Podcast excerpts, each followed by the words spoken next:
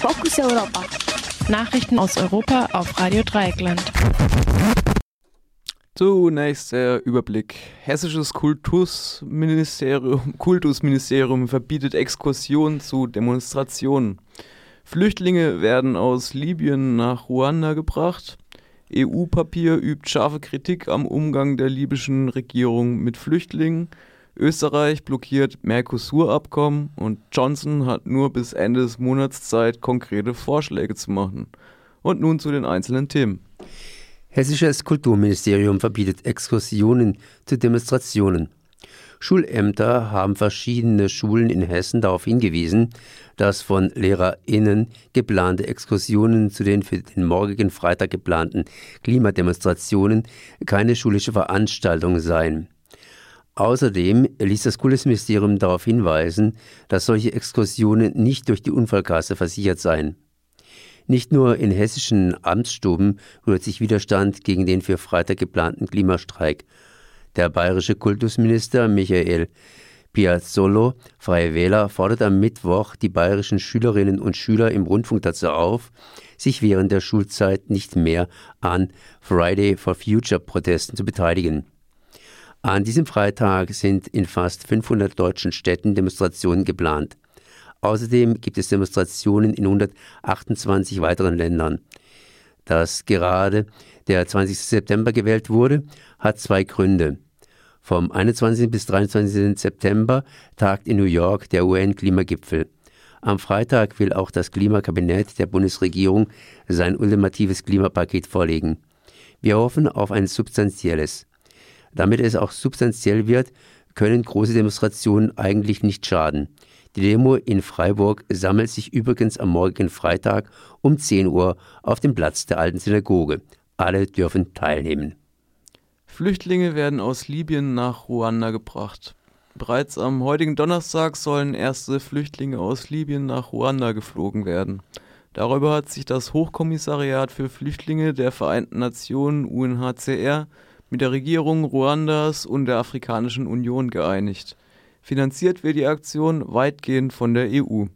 Flüchtlinge, deren Schutzbedürftigkeit von, vom UNHCR anerkannt wird, sollen von Ruanda aus an aufnahmebereite Staaten verteilt werden oder ein Bleiberecht in Ruanda erhalten. Die übrigen sollen in ihre Herkunftsländer zurückgesiedelt werden, wie es im, in Diplomatensprache heißt. Zunächst sollen 500 Flüchtlinge nach Ruanda gebracht werden. Insgesamt hat die Regierung Ruandas 30.000 Plätze für die Aufnahme von Flüchtlingen bereitgestellt.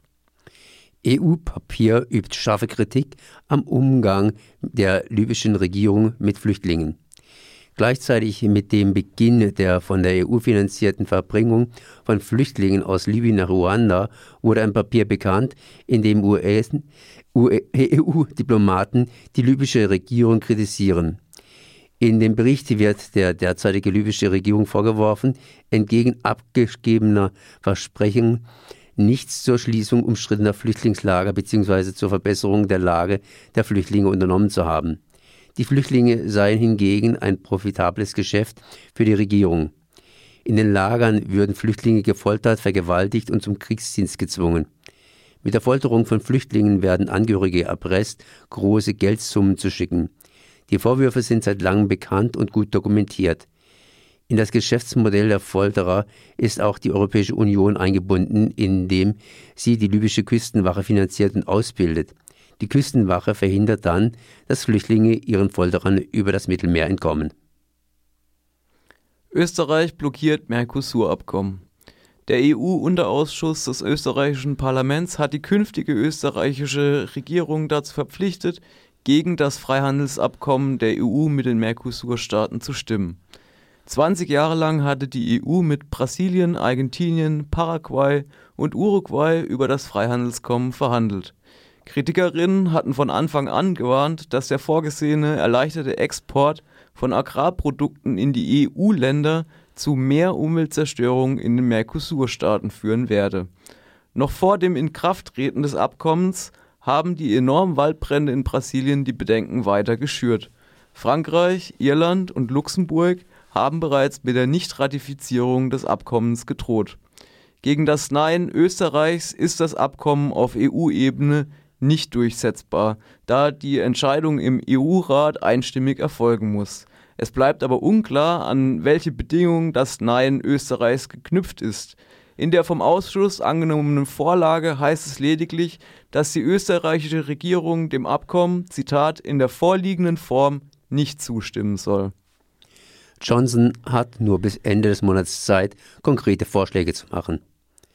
Der finnische Ministerpräsident Antti Rinne erklärte gestern, der britische Premierminister Boris Johnson müsse Vorschläge, wie er das Problem mit der Grenze zu Irland lösen wolle, bis Ende September schriftlich vorlegen.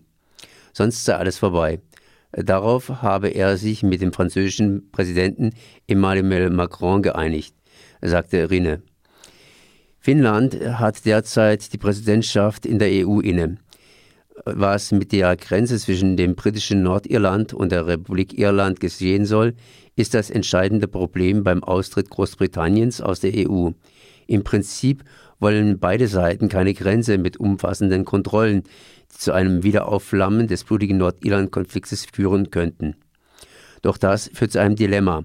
Gibt es keine Kontrolle, bekommt der EU-Binnenmarkt ein Loch. Das ist kein Problem für Großbritannien, aber sehr wohl für die EU. Deshalb wurde die sogenannte Backstop-Regelung geschaffen. Das heißt, nach dem Austritt bleibt Großbritannien weiter Teil des Binnenmarkts mit allen Pflichten. Andererseits hat Großbritannien dann aber keine politischen Rechte in der EU. Auch kann Großbritannien weiterhin keine Handelsabkommen selbstständig abschließen, wovon sich die Brexiter sehr viel versprechen.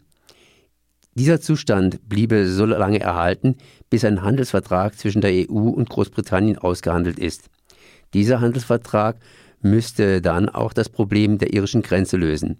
Johnson will den Backstop auf keinen Fall akzeptieren und andere Lösungen vorlegen. Finnland und Frankreich drängen nun darauf, dies schriftlich und bald zu tun, damit es Zeit gibt, die Vorschläge vor dem EU-Gipfel am 17. Oktober zu prüfen.